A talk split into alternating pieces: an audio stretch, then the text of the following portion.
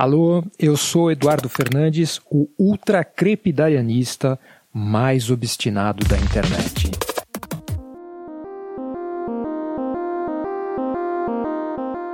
E vamos falar sobre mais um assunto de que eu sei só o suficiente para te confundir.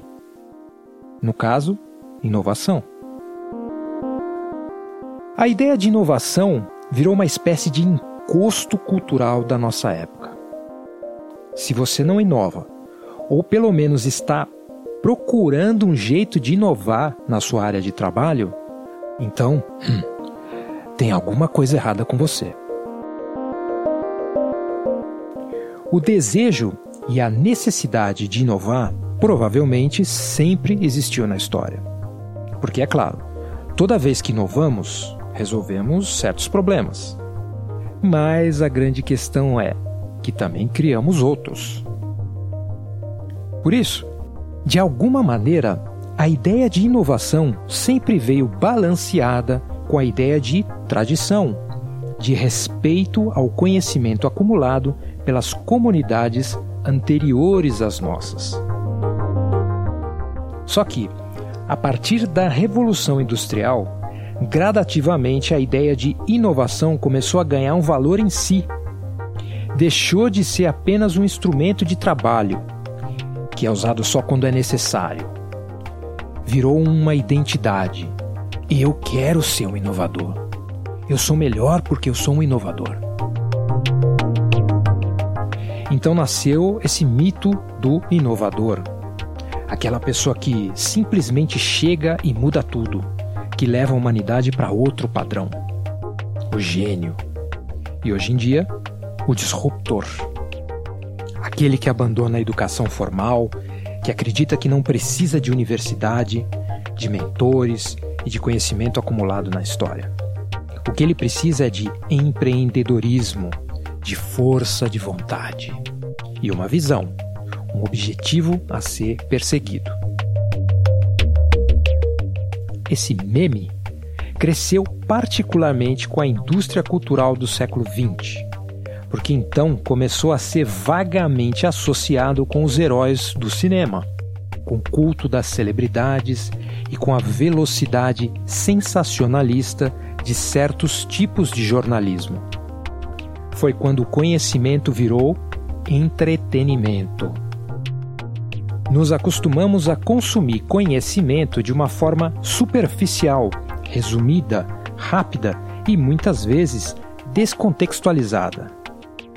Em vez de ler duas mil páginas de um livro para entender sobre um assunto, você liga a TV num programa que traz um painel com cinco especialistas, entre aspas, que tem apenas cinco minutos para fazer comentários antes que o âncora passe para outro tópico. Assim, o que sobra? O culto da atitude da inovação. O culto do personagem considerado inovador. Mas, como temos poucas informações sobre os contextos da inovação, muitas vezes não sabemos duas coisas fundamentais. Primeira, aquele personagem inovou mesmo? Ou só acha que inovou, porque nem sabe o básico do que está falando? Segundo, quais podem ser as consequências daquela inovação, agora e no futuro? Mais do que isso, criamos essa falsa dicotomia entre tradição e inovação. Parece que para inovar necessariamente precisamos destruir o passado. Mas pensa bem, será que nós teríamos hoje a internet se, por exemplo, Tim Berners-Lee simplesmente tivesse abandonado todo o treinamento formal em matemática que recebeu na universidade? E onde eu quero chegar com essa conversa? Nas seguintes reflexões. Primeiro, muitas vezes o que chamamos de inovação é somente ignorância com marketing. Ou seja, sabemos tão pouco sobre um determinado assunto que achamos que estamos reinventando a roda e que somos os primeiros a fazê-lo. E saímos por aí proclamando nossa suposta genialidade. Ou melhor, alguém ou alguma instituição de mídia faz isso para gente. E esse proclamador pode estar igualmente mal informado ou, pior, mal intencionado.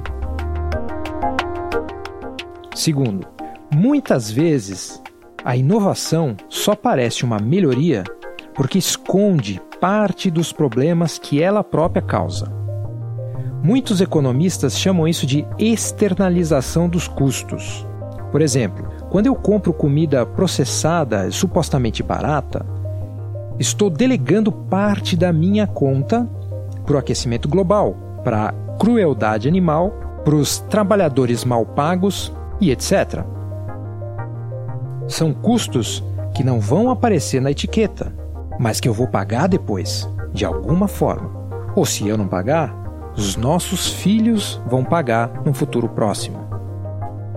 Terceiro, geralmente a inovação só é possível por causa da disciplina e das regras do conhecimento acumulado, mesmo que o inovador nem perceba isso. Por exemplo, certamente o jazz é um estilo de música voltado para o improviso e para a inovação.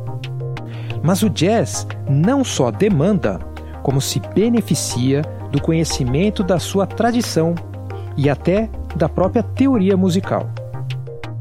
O punk só existe como estética porque engenheiros treinados criaram amplificadores, pedais de distorção e técnicos criaram máquinas de xerox para publicar fanzines supostamente inovadores e supostamente do it yourself, faça você mesmo.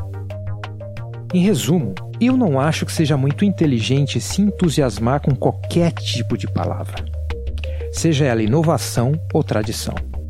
Toda vez que surge uma moda cultural, Talvez uma boa reação seja: Hum, peraí. Então você ouviu o Mono Estéreo, que é um podcast mantido por ouvintes como você. Se você também acredita nesse trabalho, acha que ele é importante, você pode ajudar de algumas maneiras. Uma, divulgando para quem você acha que vai se beneficiar de ouvir esse podcast e a outra é passar em eduf.me, eduf.me barra apoie e fazer uma contribuição financeira para a longevidade e melhoria desse programa ao longo do tempo. Você também pode assinar a minha newsletter passando no mesmo site, eduf.me, e conferir o meu outro podcast com Eduardo Pinheiro, A Hora do Diletante, que sai às sextas-feiras. Certo? Então é isso aí, obrigado por ouvir e até a próxima.